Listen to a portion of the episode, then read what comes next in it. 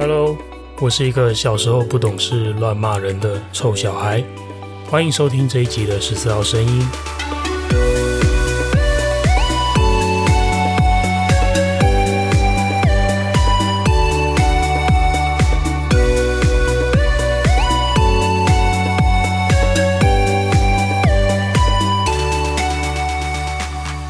好的，到了这个频道的第二集，想不到进行的这么快啊！如果你有认真的听上一集的话，可能有些人会发现，我从头到尾都没有好好的自我介绍过，包括我的名字、我的工作、我的背景，我到底是一个什么样的人？原因呢是，我想这既然是一个说故事的频道，如果每一集都用一个故事来慢慢的揭露我的全貌，好像可以让大家在像是在看一部连载漫画一样。就是随着这个故事进度的进行，越来越认识我这个人，越来越知道我的诶这个面相、那个面相、下一个面相这样子。当然不用担心，我不会像那个鼎鼎大名的漫画家 富坚老师一样，就是诶连载画一画，然后就我停刊，然后停刊个半年，然后再画个两篇，然后再停刊。我知道有很多富坚老师的漫迷和漫画迷们，甚至是立下了一个遗愿，直接在遗嘱上面写说。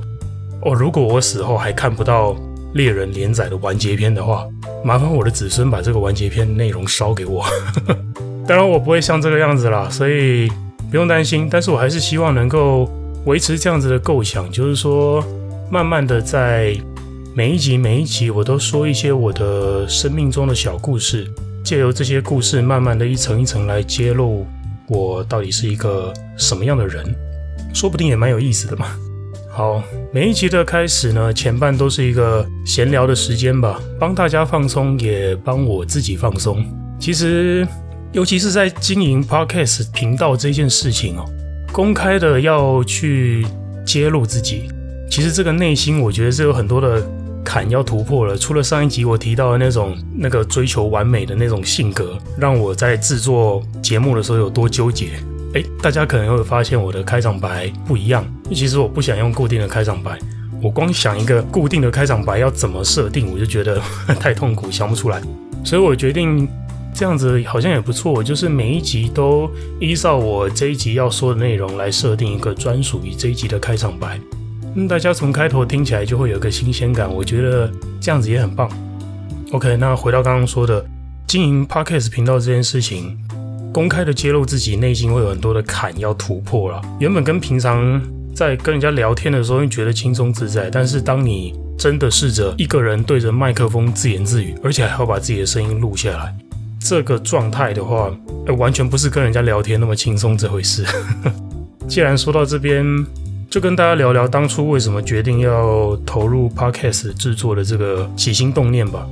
起心动念是这个样子，原本啊。呃，我有其中一个身份是美国 NGH 受证的催眠治疗师。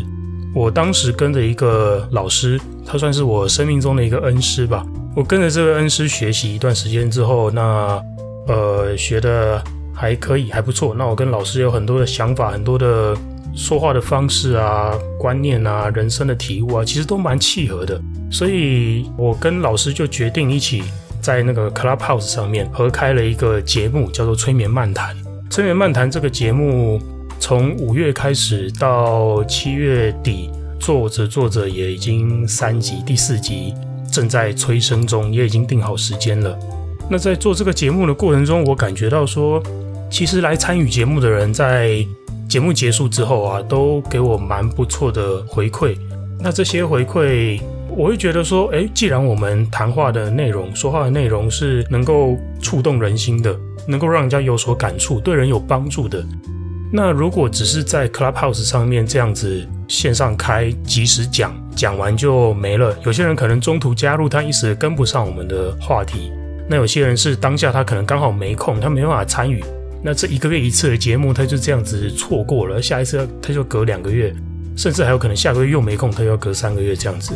那我就会觉得这样子，我们的内容一直没有一个好的地方、好的空间可以把它保存下来，这样子有点可惜了。所以在这个觉得可惜的这个心情之下，我就想到了，诶，Podcast 的这个平台似乎可以帮助我解决这件事情。诶，怎么说呢？因为既然我可以把我我的想法用录制的方式录制成一段 maybe 二十三十分钟的内容，放到我的平台上面，制成我的频道，那累积我的节目。当我没有时间可以当面说给大家听的时候，其实你有空的时候，睡前打开来当做催眠。如果我的声音让你很好睡的话，诶，那也 OK 啊。那这样子的话，变成呃，任何人在任何时刻有空的时候，他想听，他就可以拿起来听。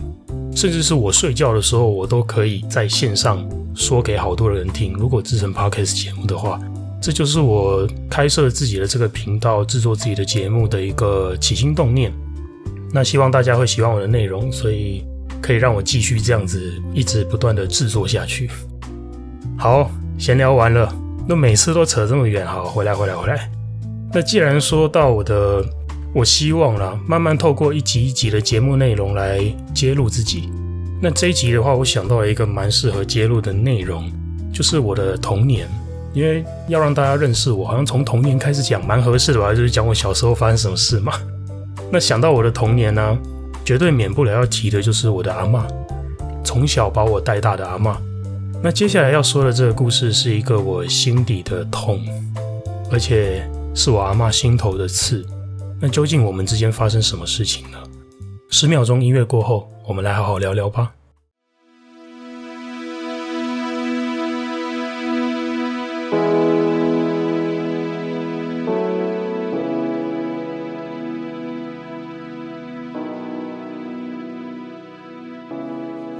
既然要聊我的阿嬷，那当然就是先介绍一下我阿嬷是一个什么样子的人。那我阿嬷她是三十年次出生的，她其实是一个非常非常传统的日系女性哦。从我小时候，从我有记忆以来，我的阿嬷就是一个非常，她一生都在为家庭牺牲奉献，怀着这样子精神的一个人。她一手把我家里的三个小孩，就是包括我、我姐和我妹。我们三个都是我阿妈一手带大的啦，因为我爸妈都在外面上班嘛。我阿妈是一个这样子的人，她非常的可以说是无怨无悔的在为这个家里付出。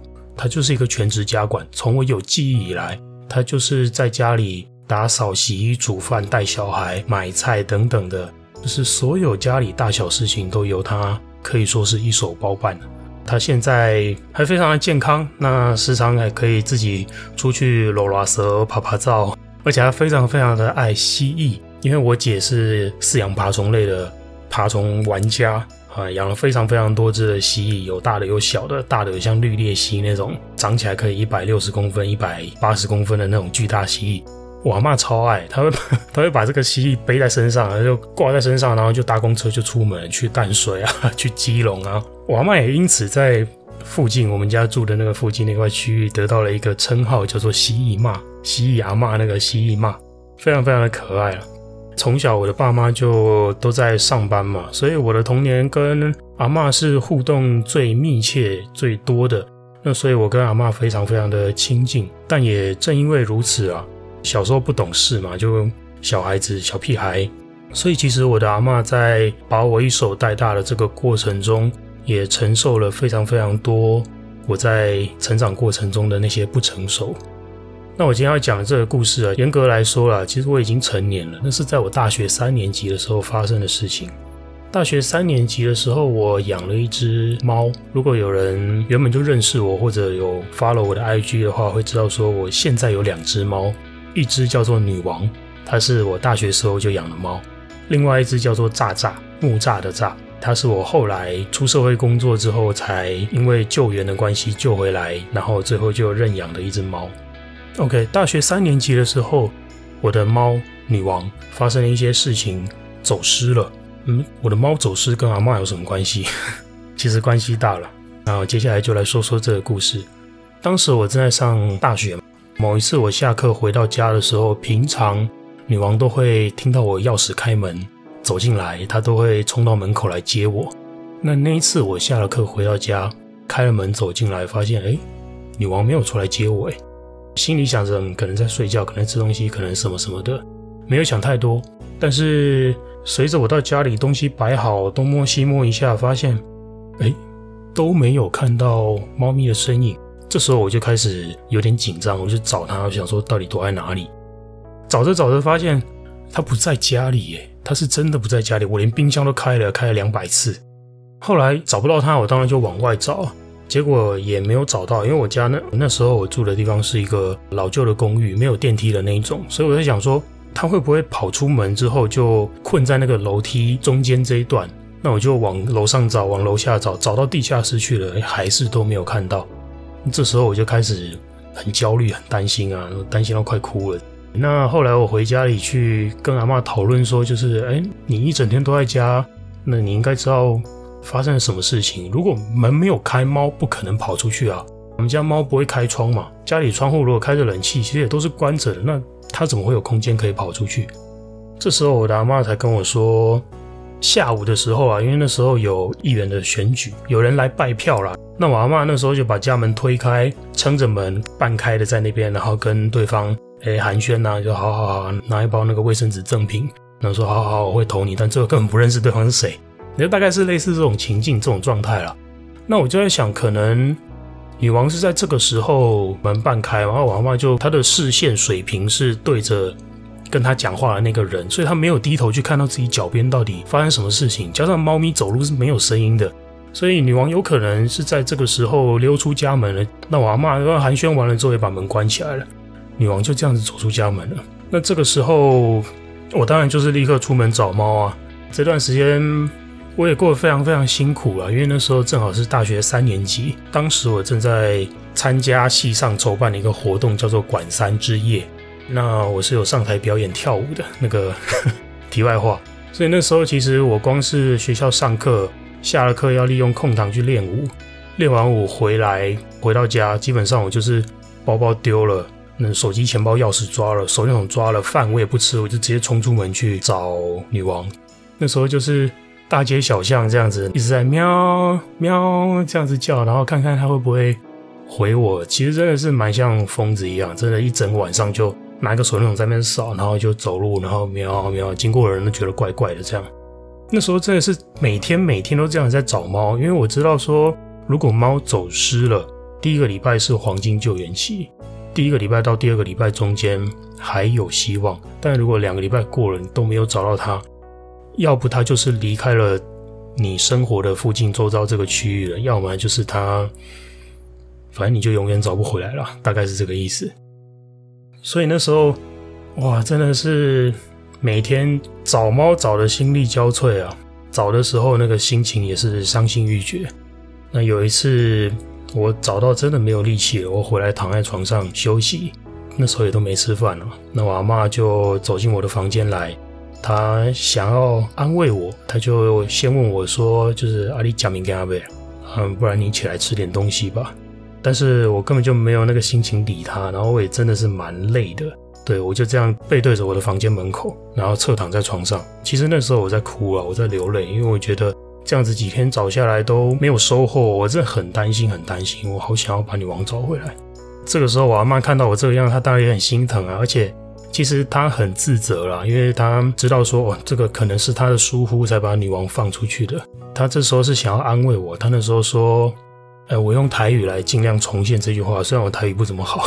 他说：“哎，吹波就吹波啊，你看几家喵咪缘分就到这里了，蛮不多啊。”他是讲这样子的一句话，他是希望要安慰我，他希望我可以不要那么执着，他希望说，如果你跟他的缘分就是这个样子的话，你还是要放下啊，还是要休息，饭还是要吃啊，等等的。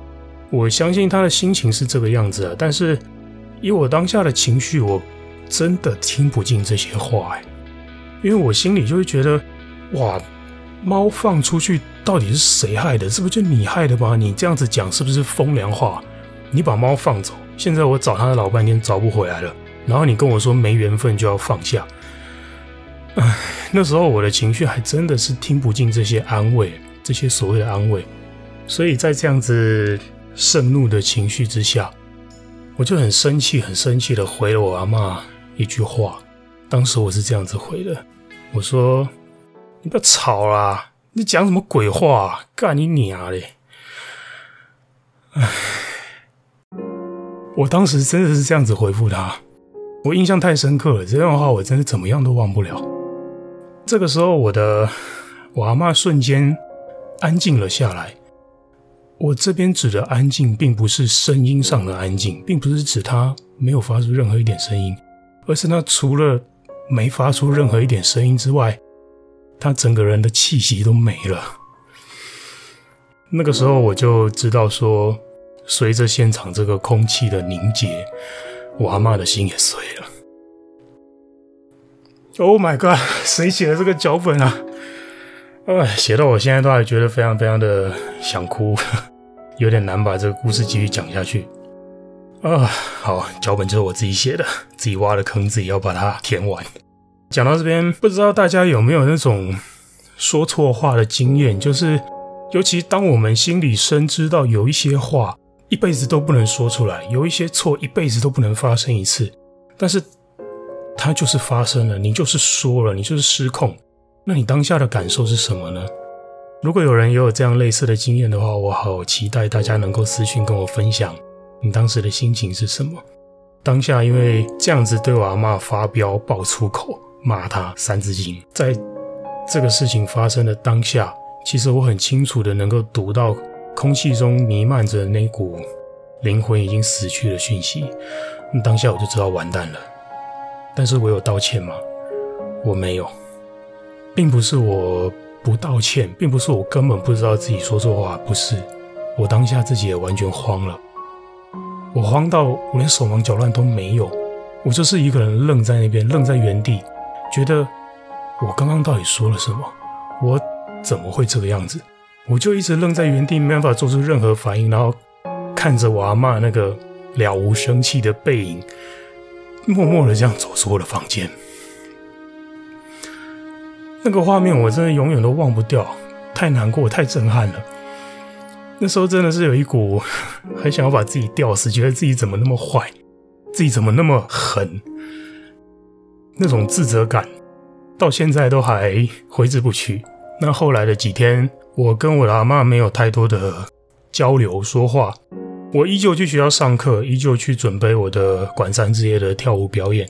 那回到家就一样，抓了手电筒，抓了罐头。出门去街道大街小巷的喵喵喵这样子去找猫咪，但直到几天之后，我觉得我很幸运，我把猫找回来了。